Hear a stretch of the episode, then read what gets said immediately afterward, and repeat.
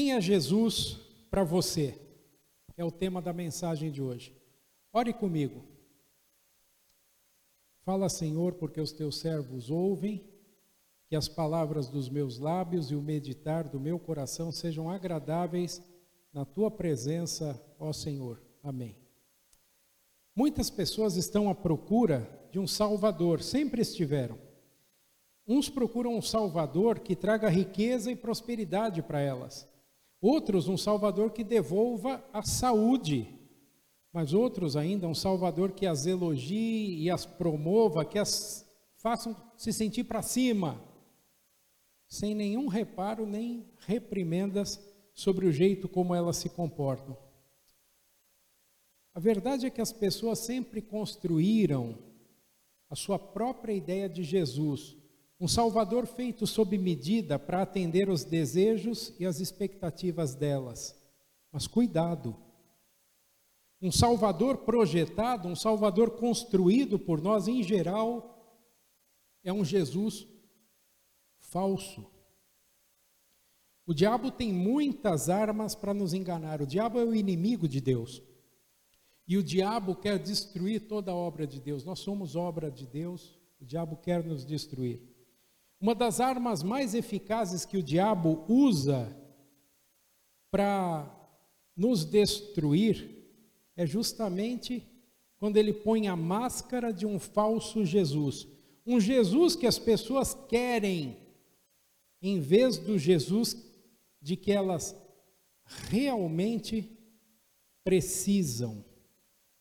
Satanás fica muito satisfeito com aqueles que acreditam num Jesus falso Acreditar num Jesus fake dá no mesmo que descrer do Jesus verdadeiro, não adianta nada. Porque há apenas um Cristo, há apenas um Jesus, há apenas um Salvador. Mas há um número imenso de imitações de Jesus prontas para tomar você pela mão e levá-lo para um lugar que nem de longe se parece com o céu prometido para aqueles que caminham com o Jesus verdadeiro. Quando Jesus pergunta para os discípulos dele: Quem as pessoas dizem que eu sou? Surgem as mais variadas opiniões. Tá, talvez o Senhor seja Elias, que voltou do céu para onde ele subiu vivo. De fato, o profeta Elias havia subido vivo para o céu. E havia uma crença lá nos dias de Jesus de que ele desceria vivo do céu, preparando o caminho para o Messias. Outros diziam, talvez seja João Batista, que por algum milagre escapou do calabouço de Herodes e voltou a pregar arrependimento e perdão. Outras pessoas ainda diziam, talvez seja algum outro profeta que Deus mandou a Israel depois de anos, vários anos, séculos de silêncio. Mas aí Pedro, o destemido, corajoso, o sanguíneo Pedro, declara o que todo mundo que conhece o Jesus verdadeiro também declara e confessa. O Senhor, diz Pedro, o Senhor é Cristo, o Senhor é o Cristo. E é isso o que Jesus realmente é. Ele é o enviado de Deus, ele é o Messias, o escolhido para salvar as pessoas. E ele não é o Jesus de muitos rostos, de rostos falsos. Ele é o Jesus de um só rosto. O rosto, o mesmo rosto que foi amamentado por Maria quando era um bebê. O mesmo rosto que se ergueu das águas do Jordão quando foi batizado. O mesmo rosto que brilhou com a glória de Deus no monte da transfiguração. Esse é também o mesmo rosto que chora ao ver Jerusalém de longe. Jerusalém, Jerusalém, que matas os profetas. O rosto que também será beijado por Judas no Getsemane, no dia da sua traição. O rosto que será esbofeteado em seu injusto julgamento. É o mesmo rosto que será cuspido pelos ímpios, tingido de vermelho com o sangue que escorrerá da sua fronte um rosto maltratado, dilacerado por nós com os espinhos de uma coroa, mas uma coroa fake, uma coroa falsa, embora ele próprio não fosse um rei falso, fosse o rei verdadeiro. Este rosto e somente esse rosto é o rosto de Deus que salva, que perdoa, que ilumina, que dá paz para você e para mim. Esse rosto, e somente esse rosto, é o rosto de Deus que foi anunciado por Pedro e por Paulo.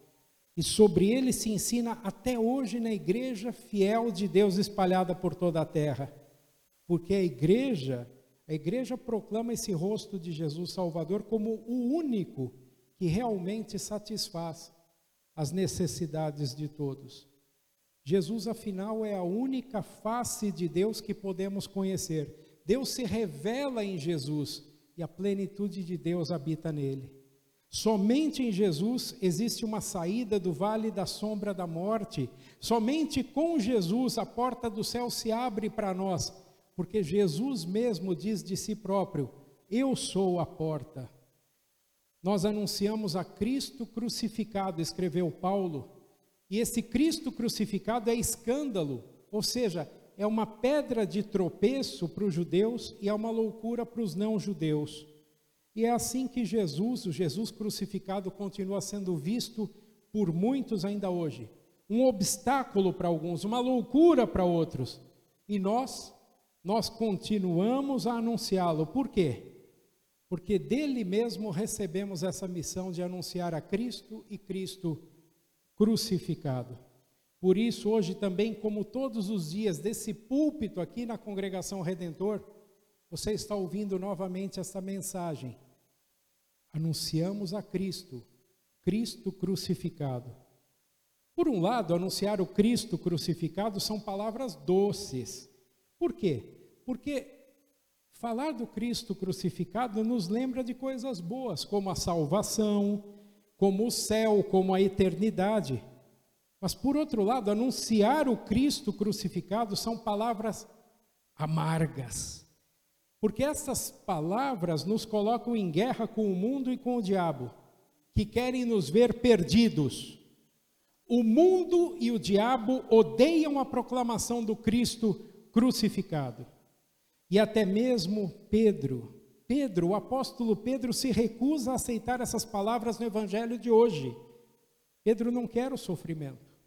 Jesus abre o jogo com os discípulos. No caminho a Jerusalém, ele vai encarar sofrimento, rejeição, morte e ressurreição. E aí Pedro não aguenta, Pedro surta, nós diríamos hoje. Ele chama Jesus para um cantinho e dá uma bronca em Jesus. Onde é que já se viu o Senhor dizer uma coisa tão impopular, tão descabida como essa, Jesus?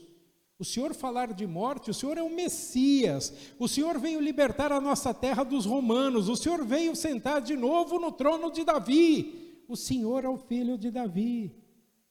E nessa hora, vendo que Jesus não pensa de acordo com o jeito que Deus pensa, mas de acordo com o que os homens pensam, Jesus praticamente xinga, repreende Pedro, dizendo: saia da minha frente, Satanás.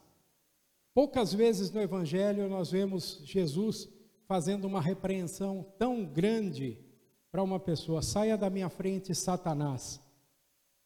É que na boca de Pedro, de dizer que Jesus não precisa sofrer, está a própria voz do Satanás duvidando do plano de Deus.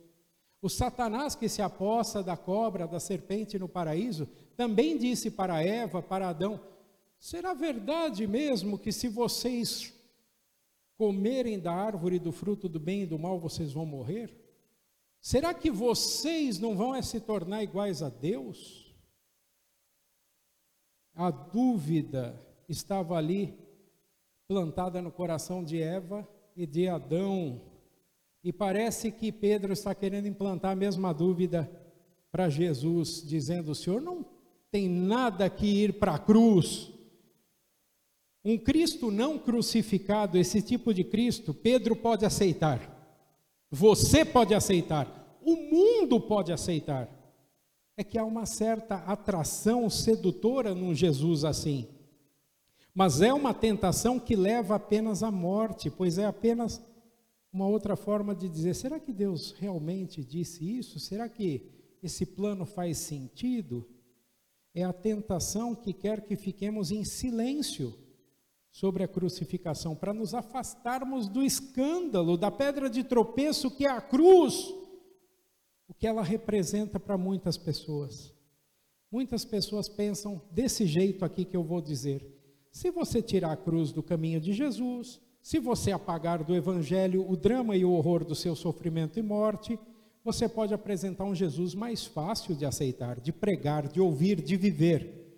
Um Jesus que não incomoda, um Jesus que não questiona nem desafia, um Jesus que só diz coisas bonitas, um Jesus que não precisa morrer no lugar de ninguém. Afinal, o pecado, será que o pecado existe? Não, o pecado é só uma manchinha. E Deus, Deus é amor. E ele já deve ter um lugar preparado para todo mundo lá no céu, independente se a pessoa crê ou não e no que ela crê. Há apenas um problema com esse evangelho que muitas pessoas pregam. Esse evangelho não é o evangelho que salva. Ele é fake news. Ele não é boa notícia, é notícia falsa. Não é um evangelho que transforma você, mas é um evangelho transformado por você. Não é o evangelho que a igreja é chamada a proclamar. O evangelho que salva é um evangelho cruento. Cruento, palavra antiga. Cruento quer dizer encharcado de sangue, ensanguentado. O evangelho de Jesus Cristo é um evangelho ensanguentado, encharcado do sangue que escorre do rosto e do corpo do Cristo crucificado. Sangue derramado no lugar do nosso para nos trazer perdão, vida e salvação. Jesus começou a ensinar os discípulos, diz o nosso texto, dizendo: O filho do homem terá de sofrer muito. Ele será rejeitado pelos líderes judeus, pelos chefes dos sacerdotes, pelos mestres da lei. Ele será morto e três dias depois ele vai ressuscitar. Aqui, pecadores, aqui, pecadores, está a nossa vida, aqui, igreja, está o evangelho verdadeiro o filho do homem terá de sofrer muito, porque essa foi a maneira que Deus, o Deus de amor, estabeleceu para satisfazer a sua ira. Em vez de cobrar as nossas culpas de nós, Deus decidiu cobrá-las do seu próprio filho que morreu na cruz, em lugar de nós, que aliás é o tema da live de Semana Santa e Páscoa desse ano, dia 1 de abril, 20 horas, não perca em lugar de nós, a live da Redentor. O amor de Deus não quer que Adões e Evas, expulsos do paraíso, fiquem do lado de fora para sempre. Deus não quis deixar, por exemplo, Abraão sacrificar Isaac, o seu filho, o filho da promessa, no Monte Moriá. Mas no monte da crucificação, que é o Monte Moriá, Deus vai deixar matar o seu filho Jesus Cristo inocente no lugar dos pecadores. O amor de Deus é um amor que resgata, um amor que vem nos acudir. Cristo vai sofrer muitas coisas de fato. Ele a sofrerá por você e por mim. Que entre em cena o suor, o sangue, o vinagre e o fel. Que venham à memória as mãos que amarram, as mãos que batem, as mãos que enfiam os pregos, as mãos que sepultam, que soem aos ouvidos as mentiras dos sacerdotes, a zombaria da multidão e o silêncio do céu. Jesus vai sofrer muito. Pela alegria que lhe está proposta, Jesus suporta tudo, tudo por causa de você e por causa de mim. A alegria de Jesus era ver você e eu salvos. Por isso ele encara toda a sua missão e vai sofrer por nós, porque ele nos quer salvos. Essa é a alegria dele. O Pai Celestial rejeitou e abandonou o seu filho para que você e eu fôssemos aceitos no lugar dele. E Jesus morre. E então o pecado, a morte e o inferno parecem ter o seu triunfo. Mas só parece. Na realidade, o Cristo crucificado destrói o poder deles para sempre, o que fica claríssimo como a luz do dia na ressurreição de Jesus. Por isso, Paulo exclama: Onde está a morte, a sua vitória? E como escreveu Lutero, a morte de Jesus é a morte da nossa morte. Jesus é a morte da nossa morte eterna. Isso é o Evangelho. Essa é a boa notícia, não há outra melhor. Jesus deu a sua vida por você e por mim. E quando Jesus subiu ao céu, ele deixou aos seus discípulos a missão de relembrar, de anunciar e transmitir a boa notícia de geração em geração. E porque as gerações passadas foram fiéis e transmitiram a boa notícia, hoje nós estamos aqui aqui na igreja, você aí na sua casa, nós estamos cobertos pelo sangue de Jesus. Estar coberto pelo sangue de Jesus evoca aquela imagem do Antigo Testamento em que o pecador vinha ao tabernáculo ou ao templo sacrificar um animal inocente no lugar dele próprio. Ele entregava o animalzinho para o sacerdote, o, o, o animalzinho era abatido no lugar do pecador.